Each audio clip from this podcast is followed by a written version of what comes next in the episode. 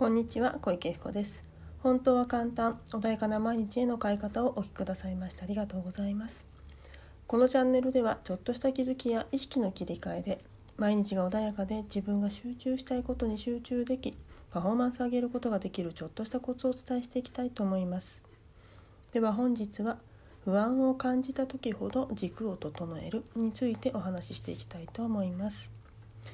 えー、結構ですねあの何度もこのラジオでもそうなんですけれどもブログ等でも書いているんですがあのコーチステートっていうねあのものが NLP というのかロバート・デル先生のね教えの中にあるんですけれどもあのこれは何かっていうと自分の軸中心の軸を整えましょうっていうようなねワークになるんですがあのなぜこれが大切かっていうとですねあの別にコーチステートという名前のねそのやり方じゃなくてもおそらくあの何でしょう武道とかあのヨガとかでもそうなんだけれども軸を通すっていうことをねされると思うんですね。っていうのは自分の中心がちゃんと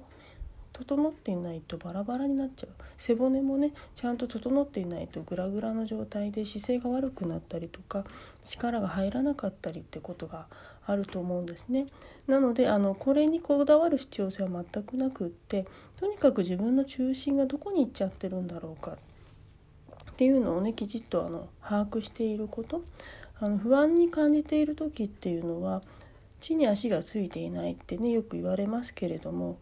なんかふわふわふわしてるというかあとはその場にじっとしていられない状態。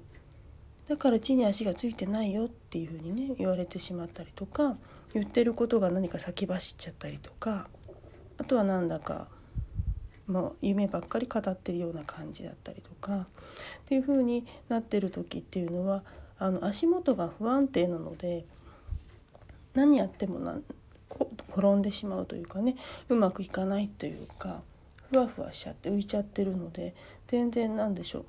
物事の重みがなかったりとか。あとはその状態なので周りが安定してないから周りから見てもふわふわしてて大丈夫かなっていうね。周りにも不安を与えてしまう。木がねふわふわして浮いてたらちょっとたあの嫌だなって思いますよね。台風とかでね木が揺れてたりすると怖いなあれ倒れちゃったら嫌だなっていうふうに不安に思うのと一緒で人間もやはり安定してる人といるとすごくね他の周りも安定してくるけれども不安定な人いつも不安不安で何かそこの場に落ち着いてなくて心配事ばっかり考えてる人とかあっち行ったりこっち行ったりしてる人といると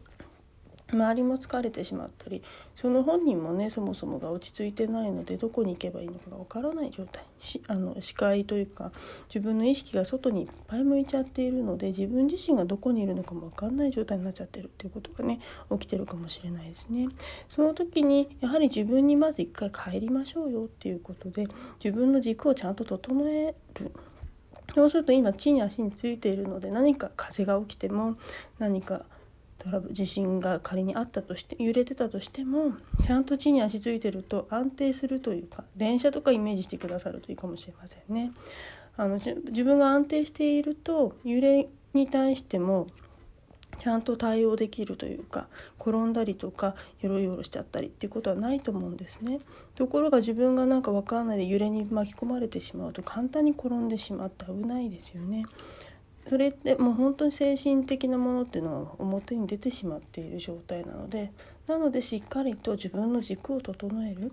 まずは丹田にあの中心軸を置く。両足をしっかり地に足つけてあのまず自分がそこにいるんだっていう中心を自分の感覚でちゃんと捉えていく。そして胸も開いてあの前にね6秒テクニックとかでも言いましたけどもね胸を開くってすごく大切なことですリラックスするという意味でもあの胸を広げるってすごく大切なのでまず丹田に軸を置いたらば今度はハートを開いていく。でハートを開くことによっていろんなものをあの何でしょう愛だったりとかいろんな感謝だったりもそうかもしれませんけれどもそれを受け取ることもさらに自分が与えることもできるでそうすることによってリラックスもできてでさらに第3の目眉間ですね。眉間の辺りですね。っていうところも意識をされてそうするとあの覚醒されてきます。頭がね意識がそこにちゃんとそこにも意識がいって周りをしっかり捉えましょう。意識を気づきをさらに今よりもしっかり捉えていきますよ。っていうような意味でね。であのせまず丹田に意識を向けてハートを開いて第三の目も開いていきます。そしてこれを一本の軸でつないでいきます。で天と地。しっかりと、まあ、自分木になまるで木になったかのようにですね安定するように。でその状態をホールド保っていく。これをコーチステートというような、ね、形で呼んでいるんだけれども。あの、まあ、もちろん同じようなねことをしてるけどこの名前じゃないですよってことあると思います。やってること皆さん一緒でも言葉が違うってことたくさんありますので自分のねやりたいようなやり方で結構です。とにかく自分の軸をちゃんと整えてほしいんですね。でまたあの先日ブログでもですね動画を撮ったのをそれを貼ってあるんですけれども動画でまた音を使ったね自分の中のえーと、軸の整え方っていうのを動画で流してます。もしね今の状態今のお話とかあとは今までちょっとやったけどよく分かんないなって方はそれもあの試していただくといいかもしれませんそれで自分の本当にやりやすいものっていうのを見つけていかれてで自分の軸が整ってるっていう状態をね発見していくとどんどんどんどんねあの何か起きた時にそこに戻ろうっていうねあの軸という基準ができますのでそれがないとねどこ行っていいかわからない状態になってしまうので是非ねそのブログもね読んでいただけるといいかなというふうに思います。あの何をしてるかというとおあの声でねあの音で体の中の響き声だったり音っていうのはね体に振動を与えてくれると思うんですねその振動をあの感じることによって今ちゃんと私はそこに意識ができてますよっていうふうにねよりあの感覚値開いてください意識を向けてください。よりも震えているっていうね現象が起きているのでより基準が分かりやすいかなと思ってそれをやっていますのでもしね今分からないなっていうふうに